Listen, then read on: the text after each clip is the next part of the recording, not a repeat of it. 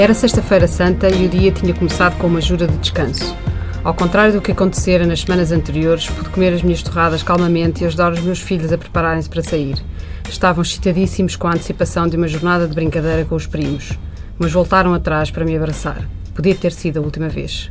Estas são as primeiras memórias do dia 10 de abril de 2009, as primeiras memórias eh, da Isabel Neri, jornalista, o dia em que tem um AVC. 37 anos.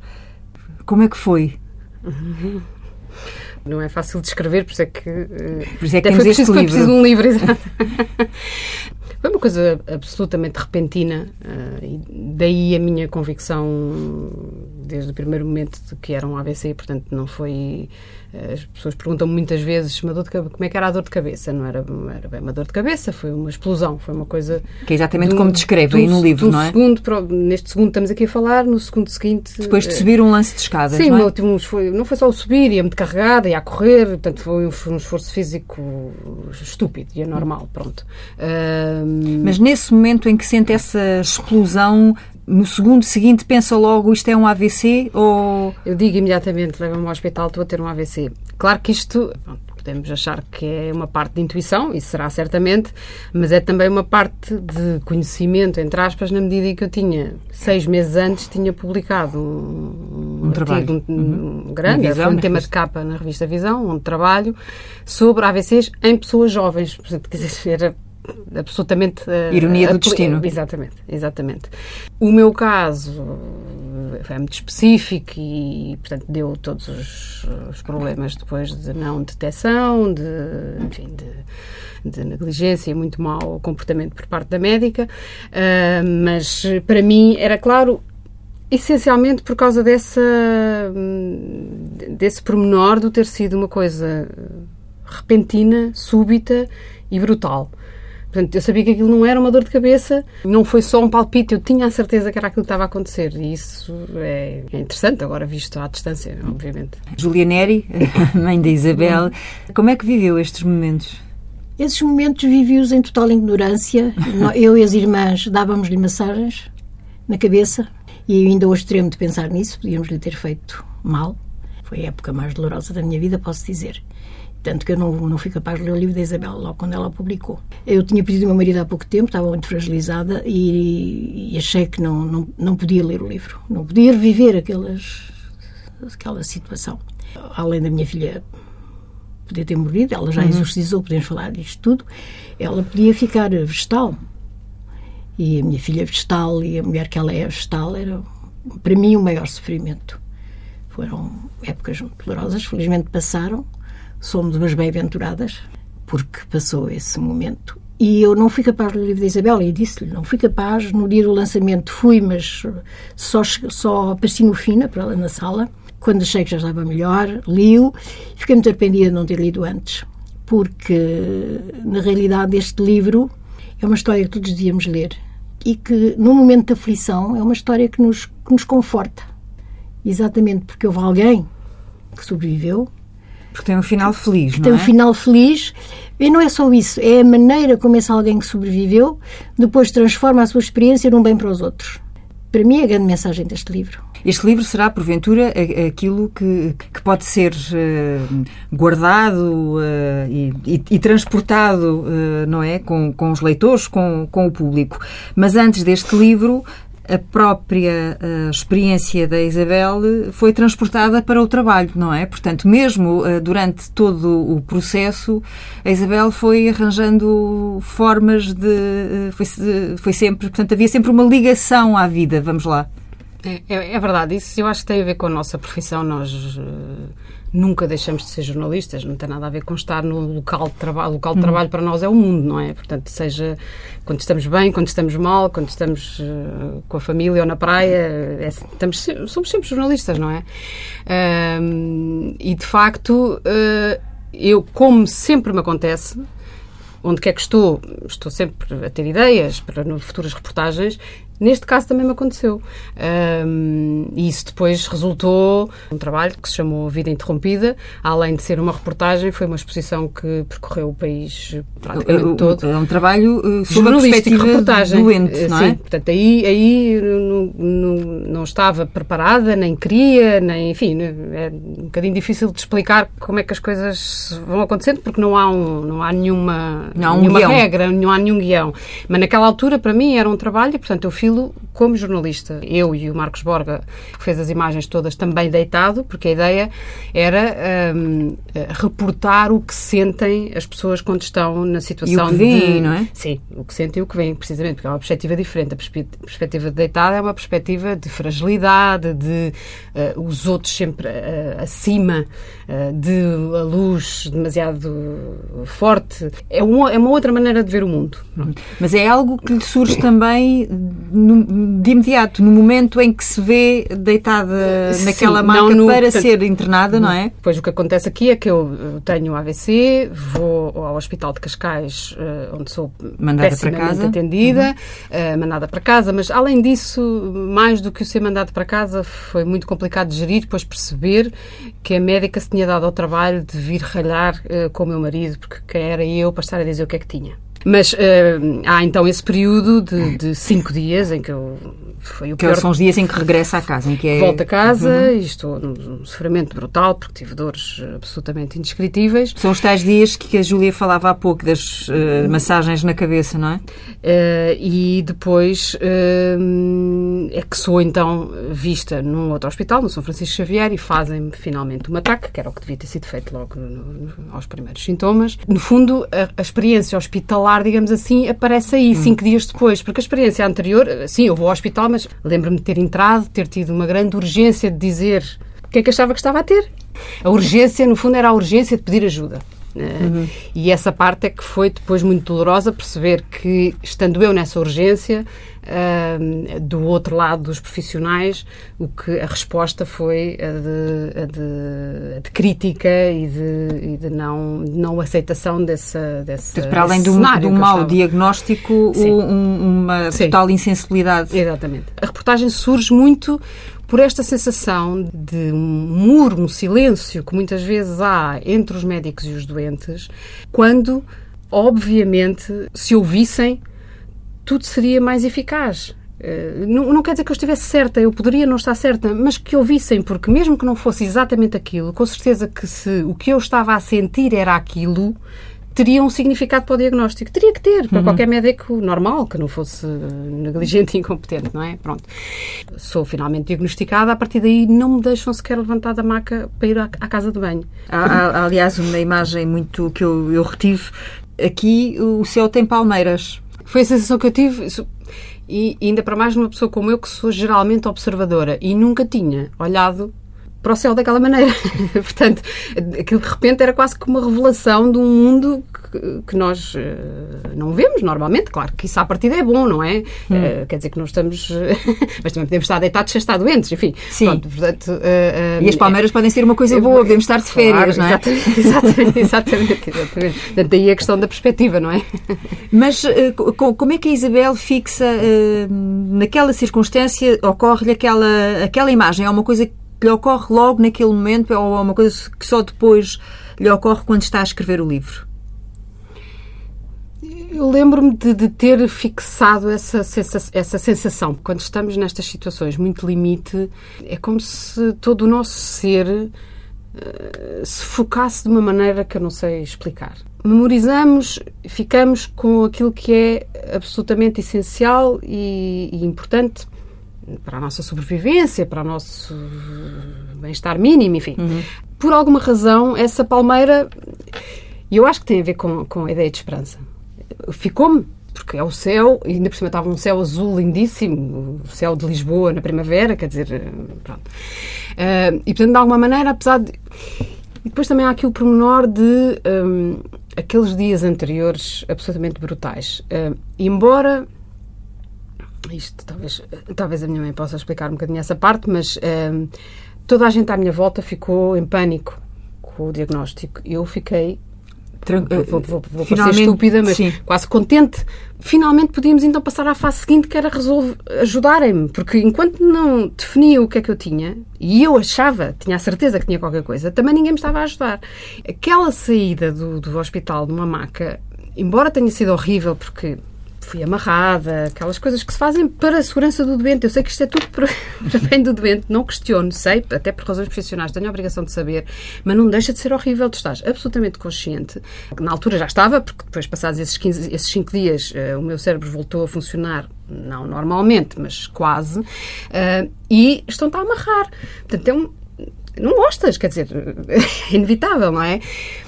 Mas é, é, esse é o, é o ponto, é o cenário, mas depois há o contraponto. Ok, eu estou nesta situação, mas há o céu, e há o sol, e, e há palmeiras, quer dizer... É minha, o meu pensamento imediato depois transformou-se numa dor, etc., mas foi, se ela sobreviveu estes dias todos, e fala, e anda, e raciocina, uh, à esperança. Ela fala, anda, mexe-se, raciocina, depois destes dias todos, uh, e isso deu-me muita esperança no, no momento. Mas sentiu a diferença entre aqueles eh, cinco primeiros dias uh, que a Isabel descreve como assim uns dias horríveis? Não, uh, senti a diferença. E esse no... momento em que é feito o diagnóstico, sentiu essa sentiu esse alívio, descanso? Sentiu um alívio de pressão, mas foi muito rápido. Foi, foi muito rápido. Mas sentiu por si, sentiu por não, ela? Não, não, sentiu por ela, é evidente uhum. que tu estavas centrado nela. Nós, nós ali éramos, éramos satélites, não é? Mas foi muito rápido esse momento, que depois quando ela entrou... Uh, Voltou ela ficou hospitalizada e pensei que iam operá-la e aí entrei, comecei a entrar perfeitamente em pânico. A Júlia socorreu-se de quê nesses dias? O que é que lhe deu força? O que é que lhe deu Olha, socorri-me muito dela. A Isabel é uma pessoa que, quando está numa sala, o riso dela enche, a sala. E eu ouvia o riso dela. Isso. foi sempre esse riso que foi ouvindo ao longo dos dias para, para continuar a ter esperança. Era. Esse riso dela estava sempre comigo. Ela é um riso muito especial. O riso dela enche um espaço, enche o coração das pessoas e isso é que me ficou. Todo o otimismo que passa sim, no riso dela sim, sim, sim. Tipo, mostra convém, como ela é uma dizer que, que, alegre, que este é um livro esperançosa, bem disposta. Um, otimista, é um livro também que, que aligeira a dor, não mas é? é? Poético. Mas, mas, é mas, poético. mas não deixa de não. nos... Uh, uh, escancarar uh, a dor. A certa altura, a Isabel escreve: Senti-lhe o hálito, referindo-se à morte. Que hálito é este? Pois é, é tal uh, força, digamos assim, da, da, dos sentidos que eu. Uh, porque isto não é. Eu imagino que quem leia pense que eu estou a ser escritora, digamos assim. Hum.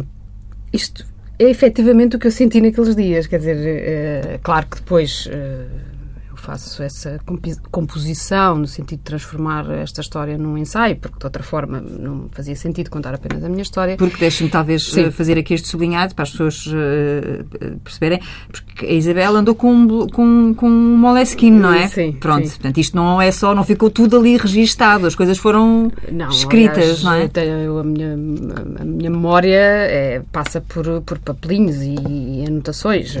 Claramente, não sou uma pessoa com uma memória excepcional como algumas pessoas que não hum. precisam. Não, eu preciso de ter muitas, muitas anotações. Porque eu sentia a presença da morte, é a única coisa que eu posso, que eu posso dizer sem qualquer. Não, não, sou, não sou religiosa. Uhum. Portanto, não é, não é num sentido, digamos que hum, esotérico, é no sentido de uh, uma uma consciência uh, excessiva, diria eu, porque acho que se calhar era melhor não ter tido tanta, de que ela estava, ela, no sentido do risco, não é? Não, Sim. não estou sequer a querer criar nenhum. A dar-lhe uma forma, não é? Nenhuma, não. Um, ela estava ali e, e, continuou por muito tempo. Essa que é a parte difícil também, não é? Portanto, eu senti naquele momento da explosão eh, porque só nos aperceber, o diagnóstico vem ainda depois do, do, internamento, não é? Não se conseguia saber, a única coisa que eu soube nesse dia de internamento é que tinha o meu sangue, o meu, meu cérebro a apoiar em sangue, não é? Evidentemente isso é uma ideia assustadora e tiras a conclusão quase imediata de que há um risco de morte eh, muito forte, muito uhum. iminente, não é? Muito, e, e, não, e não afastado não é? Porque o sangue ainda cá estava, não é? E é o meu cérebro, quer dizer, era uma coisa. Eu sei que ninguém, e eu, acima de tudo, e de todos, digamos assim, quer estar doente, nem gosta de estar doente e pode doer um pé de uma maneira atroz. Mas o cérebro tinha um.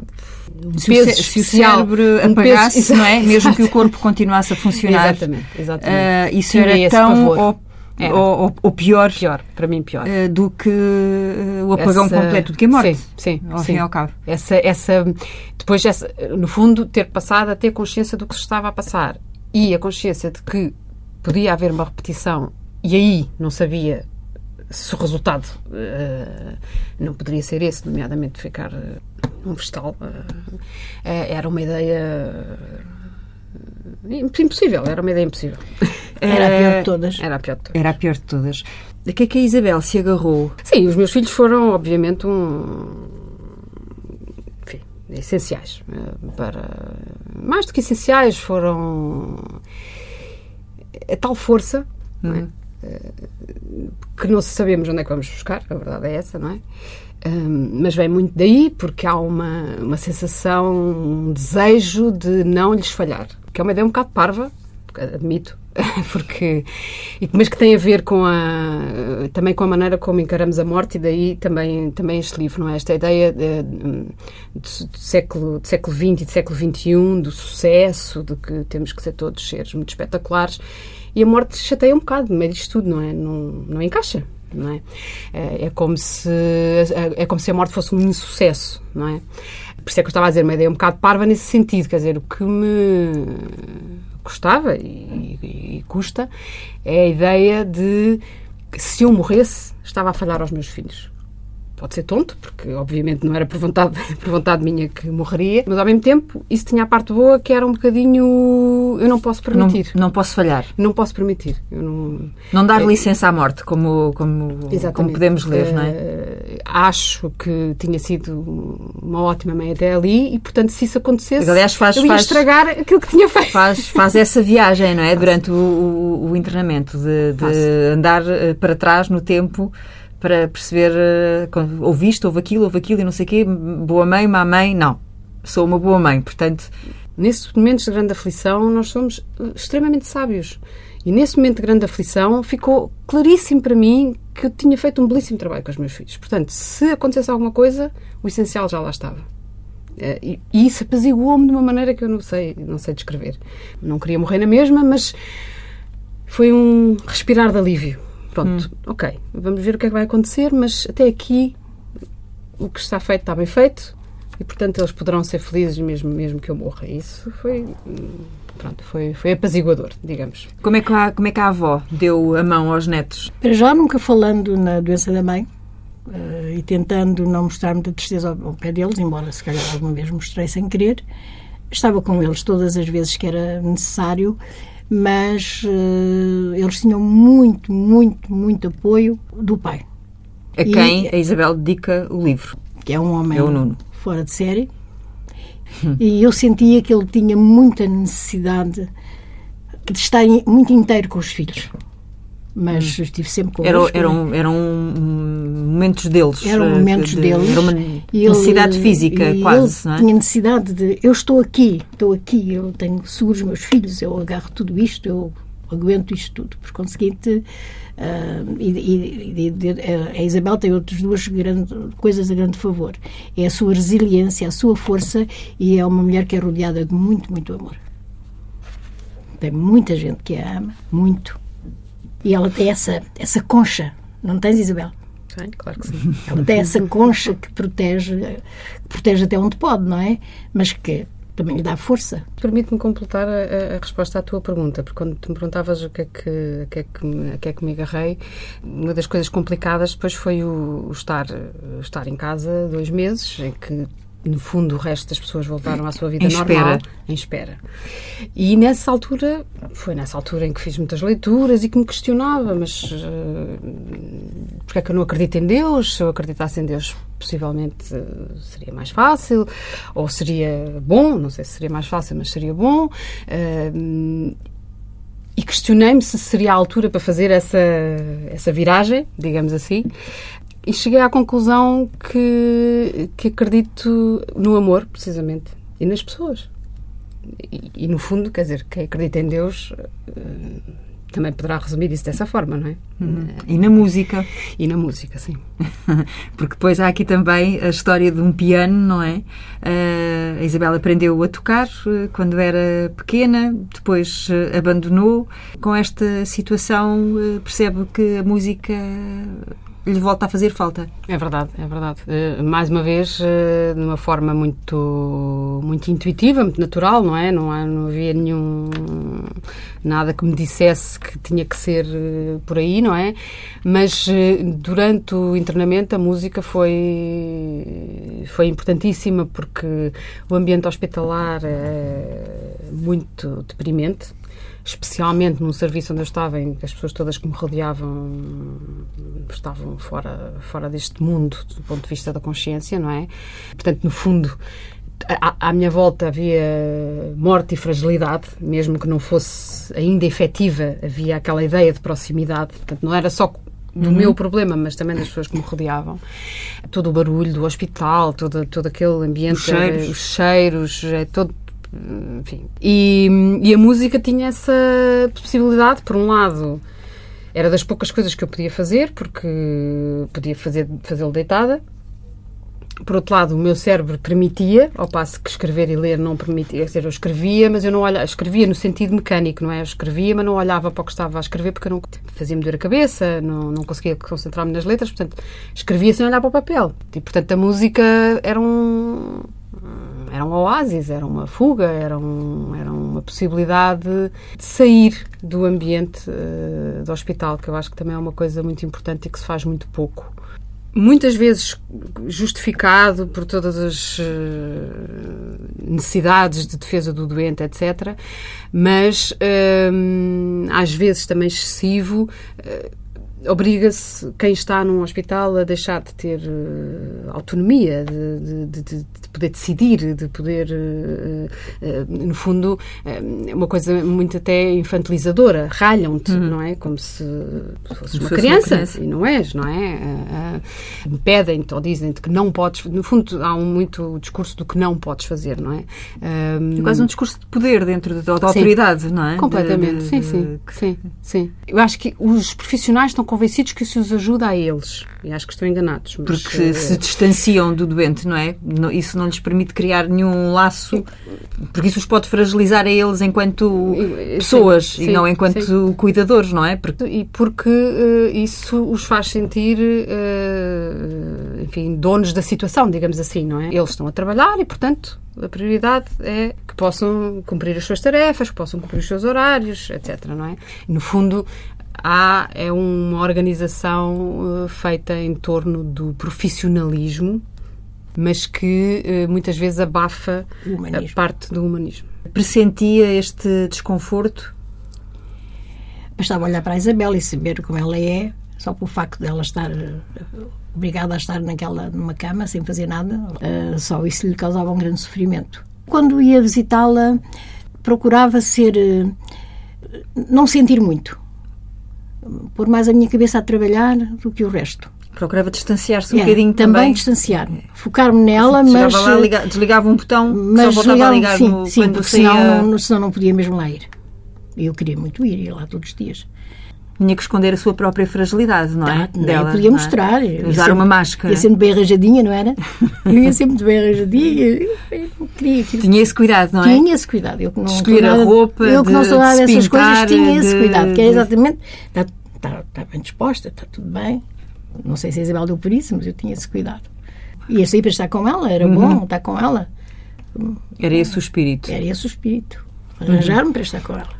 O livro Chorei de Véspera uh, lê-se num dia, se for caso disso. É 18 meses depois deste dia 10 de abril, não é? Que, que faz o último exame. Uhum. Nós aqui, tem meia hora e pouco, uh, atravessamos um ano e meio, exato, não é? Exato, exato. Uh, e, portanto, isto é um, é um, é um período uh, da sua vida muito marcado. Como diz, há um antes e um depois, não é? Claramente, sim. O livro foi acontecendo ao longo, ao longo dos anos, na realidade, mas nunca com uma decisão do tenho que escrever ou tenho que publicar. Foi acontecendo no sentido em que houve essa reportagem, tinha esse filtro, não é? Isto é trabalho. Mas foi foi-me obrigando a. Para esse trabalho, eu também fiz várias leituras, foi-me obrigando a, a, a, meditar sobre, sobre as questões. Não sei exatamente precisar quando, mas a certa altura pareceu-me que uh, poderia fazer sentido a minha história num livro desse género. Uh, porque eu,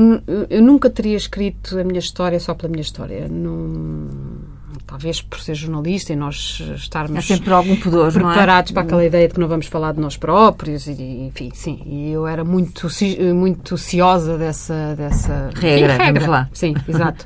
uh, tanto que me foi muito difícil na parte da vida interrompida usar o eu por isso é que eu digo que isso, no fundo, foi, de alguma maneira, já foi um caminho, embora não fosse propositado, já, já, já foi um caminho. E depois, perante.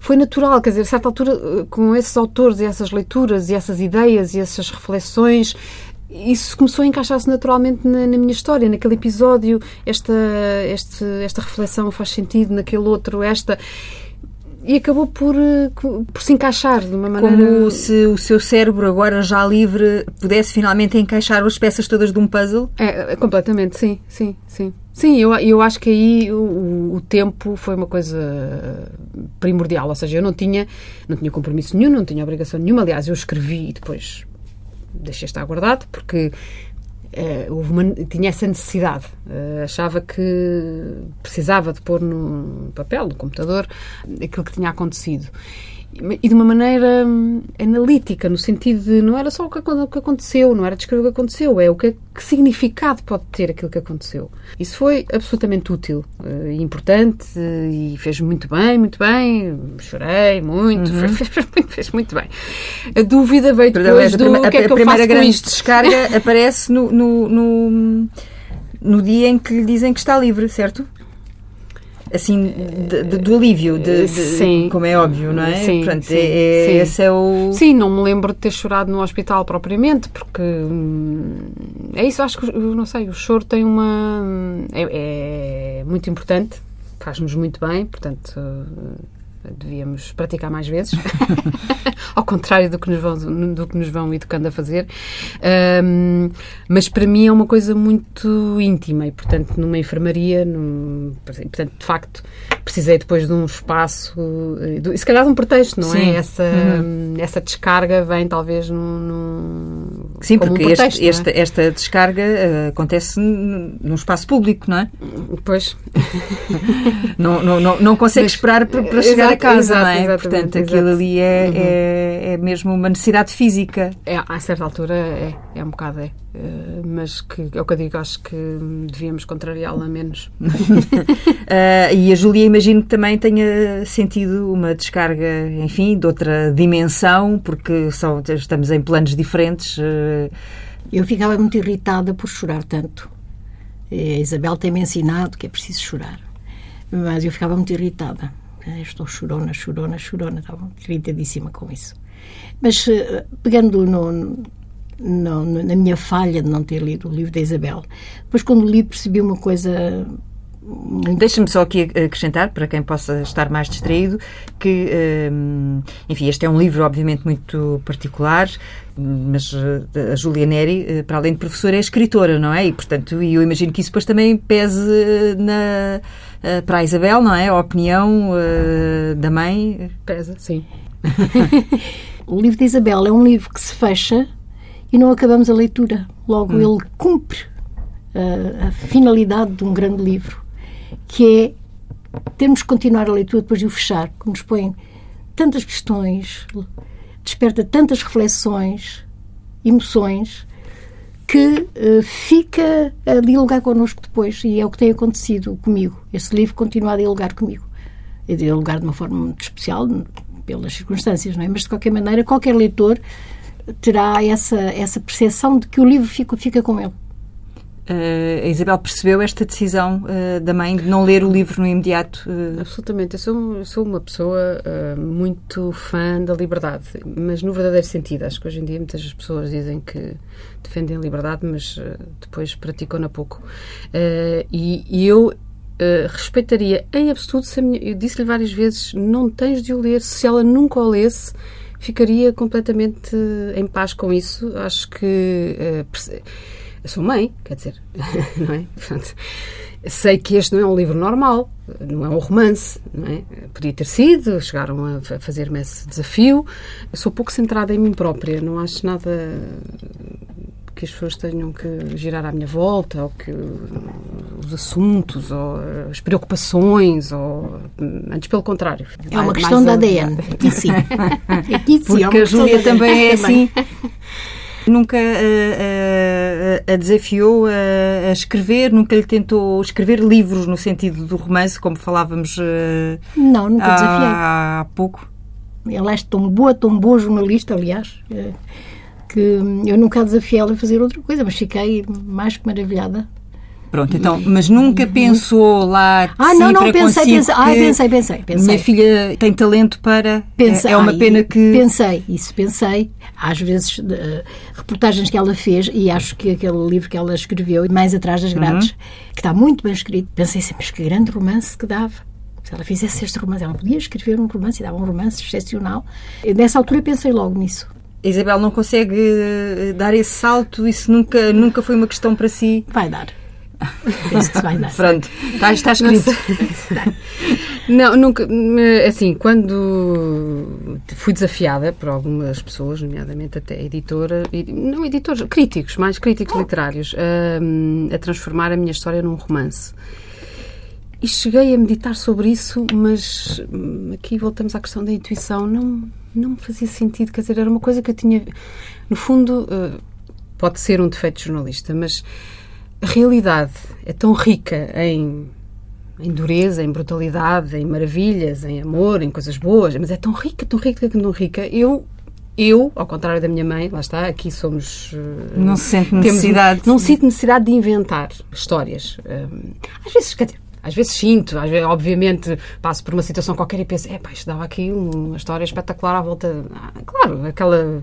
Mas são, são assim uns flashes, não é uma coisa que que entre como entrou a necessidade de, de, de, escrever este livro. Eu já publiquei três livros, todos eles completamente hum. diferentes. Eh, um, o primeiro foi eh, era um estudo sobre a política e os jornais, portanto uma coisa académica de, de tese. Uh, o segundo foi a das reportagens das, das, mulheres nas prisões, portanto uma reportagem. E o terceiro um ensaio que também é uma baseado na minha história, mas não deixa de ser um, no fundo, é, é não ficção. Uh, e aí uh, acho que a minha mãe tem o, o talento da, não, mas eu penso da que... imaginação que, em que eu considero uma pessoa muito criativa, mas para mim é uma coisa diferente de ser imaginativa. eu preciso muito do mundo, da realidade, das pessoas, de ouvir as histórias das pessoas. Pois não falámos aqui do prazer da, do prazer da criação. Tu tens prazer em criar sobre a realidade Sim. E eu tenho imenso prazer em criar com a imaginação.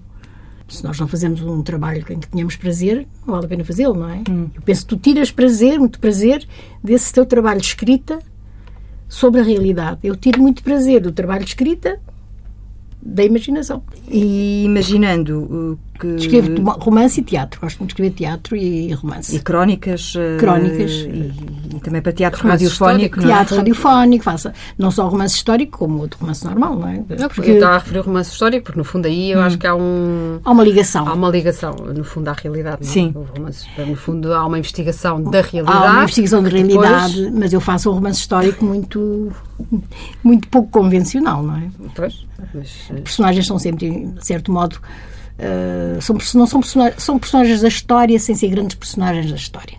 E hum. que a fazem sem ninguém saber que existem, não é? Como, por exemplo, e que a fazem acontecer. Que fazem acontecer e que são vítimas dela e usufrutuários hum. dela. Essas dessas personagens é que eu gosto. Não gosto assim das personagens. Enfim, às vezes acontece uma grande personagem de quem se gosta de, de falar e de quem se gosta de foi o caso do Cônsul, O caso do Cônsul, hum. não é? Que foi uma história pela qual eu me apaixonei, uma, uma personagem pela qual me apaixonei e escrevi o romance em 1991 e foi, deu-me imenso, imenso, imenso prazer escrever aquele romance. Muito prazer. Aliás, se não desse prazer, não escrevia. Tenho muitas coisas que comecei não acabei porque não estava a dar prazer nenhum. A Isabel tira muito proveito da realidade. Ela consegue muita ironia num tema tão profundo consegue momentos de ironia. E, uma ironia, a ironia tem que ser inteligente, não é? Isso não, não vale a pena fazer-se. E de uma ironia inteligente e sensível é que eu fui muito, fui muito sensível, repetindo a palavra. É que eu fui muito Agora que já leu o livro, há alguma passagem do livro que, se, que seja mais. Uh, todo o livro lhe será muito próximo. sublinhei, mas... mas agora é difícil encontrar. Demorava muito tempo agora a encontrar. Enquanto, enquanto a, a Júlia procura, o, o que é que a Isabel tem tocado ao piano, agora que uhum. tem um piano lá em casa? não, eu, que aliás, é uma conquista é deste uma AVC, conquista, não é? é? Conquista, é. é houve uma, uma, uma espécie de plano, eh, depois, enfim, que é um bocadinho de cá o resultado dessas, dessas reflexões e dessa eh, dessa procura de como é que, a que é que eu me agarro, como é que eu, como é que eu saio disto, digamos assim, uh, um gozo, quase que uma, uma vingança no bom sentido de transformar uh, coisas más, coisas que me foram impedidas de fazer por causa do, do problema que tinha tido, transformá-las em experiências boas. Mas foi exatamente, peço desculpa interromper-te, foi exatamente essa, esse texto que me, agora encontrei, que me tocou hum. muito. A dor, seja ela qual for, pede desforra cá está esta resiliência da Isabel. Acredite-me, eu vou-me vou desforrar e desforrou-se vou-me ela. Um vou ela. Há quem se vingue nos outros. Eu vinguei-me num piano. A minha dor tinha sido total, física, emocional e até social. Tão total que me soou a fim. Eu não podia ficar por aqui. Por empatia com Michel Schneider, a morte é tão feia, porque não fazer-lhe uma finta ou deitar a língua de fora, truçá-la, pegar-lhe uma partida recebendo-a com belas palavras, mostrando uma figura irrepreensível à lada de palavras. Mas também porque os seres verdadeiramente pensantes não podem desperdiçar a maior fonte de inspiração de vida quando lhes é oferecida, oferecida à morte. Claro que vingar num piano não passou da materialização de uma certeza que crescia em mim a cada dia que passava. Para vencer o mal, é preciso sermos melhores do que ele. Há arma mais capadora de males do que a música, etc, etc. Este, este texto, aliás, muitos textos me tocaram, mas este texto, como exatamente por isso ela cá está, ela fez, ela venceu, conseguiu vencer, conseguiu, conseguiu aborrecer a morte, deitar-lhe a língua de fora. Este texto satisfez-me muito. É a tal, é a tal uh, ironia fina e ao mesmo tempo a tal nota de esperança que este hum. livro é para todas as pessoas que o lerem. E quais são as notas ao piano, Isabel? Agora? pois, pois, exato. Tenho de dizer que uh, quando o adquiri, não é? Uh, obviamente não era para ser um elemento decorativo e, portanto, o que eu fiz foi uh, ensinar a minha filha a tocar piano. Mas o objeto que está ali todos os dias na minha vida, na minha casa, é, de alguma maneira, o símbolo de que até ao dia em que deixe de ser verdade, consegui dar a volta à situação e transformar pelo menos algumas das coisas uh, negativas, mas uhum. em coisas boas. E, não, há, não tenho dúvida nenhuma que a música é provavelmente das coisas melhores que o ser humano pode usufruir, experimentar, eh, mesmo que não saiba tocar, como é o caso hoje em dia, mas está ali e há amigos que tocam e os filhos aprendem e que eu digo também, a certa altura, este piano tem uma história. Para um jornalista uh, que gosta de escrever e que gosta de contar histórias, provavelmente também tem um, um valor acrescentado, digamos assim, é? para além do, do objeto propriamente dito. Notas soltas. Chorei de véspera, ensaio sobre a morte por amor à vida, Isabel Neri.